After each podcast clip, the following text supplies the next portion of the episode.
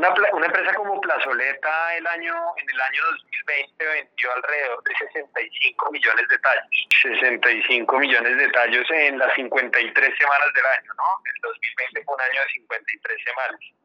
Ahorita para la fiesta de Valentino, para estas tres semanas, tenemos una, una ya, pues ya, ya casi vamos cerrando, pero, pero tenemos unas ventas ejecutadas 96, 873.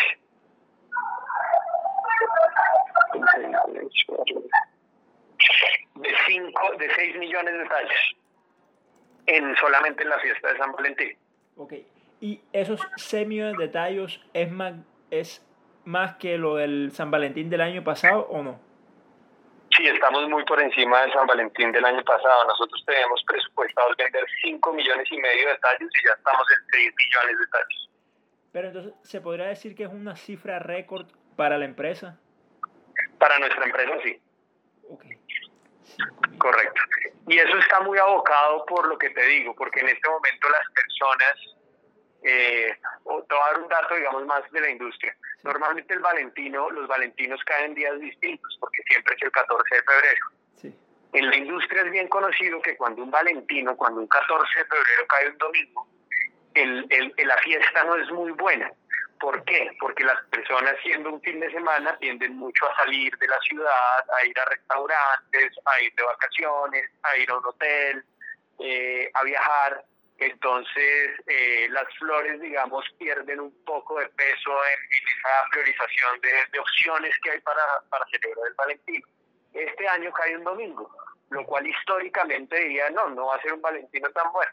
Pero como la gente no, no está viajando, la gente no está saliendo, digamos que no todo el mundo, pero, pero un, gran porcentaje de las poblaciones de los países a los cuales exportamos todavía sigue muy restringida, las flores tienen un peso muy importante y tenemos un pronóstico de que va a haber un consumo récord de flores en el mundo durante, para esa celebración del 14 de febrero.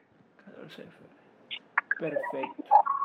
Eh, teniendo en cuenta pues la dinámica que usted me está comentando, eh, ¿piensan superar los 65 millones de tallos del 2020 este 2021? Esperamos, esperamos eh, estar por encima de esa de esa cifra. Eh, esperamos también que la producción de plazoleta esté, digamos, lista para atender la demanda que tenemos en los diferentes países. Plazoleta atiende más de 25 países de manera regular durante todo el año. Entre ellos están los Estados Unidos, Canadá, Puerto Rico, Rusia, República Checa, Japón, Corea, China. Eh, España, Italia, el Reino Unido, Francia, o sea, nosotros despachamos a muchísimos países y esperamos que, digamos, el desarrollo de, de, la pandemia, con toda la expectativa positiva que hay con los planes de vacunación a nivel mundial, le permitan a las flores eh, tener un maravilloso año.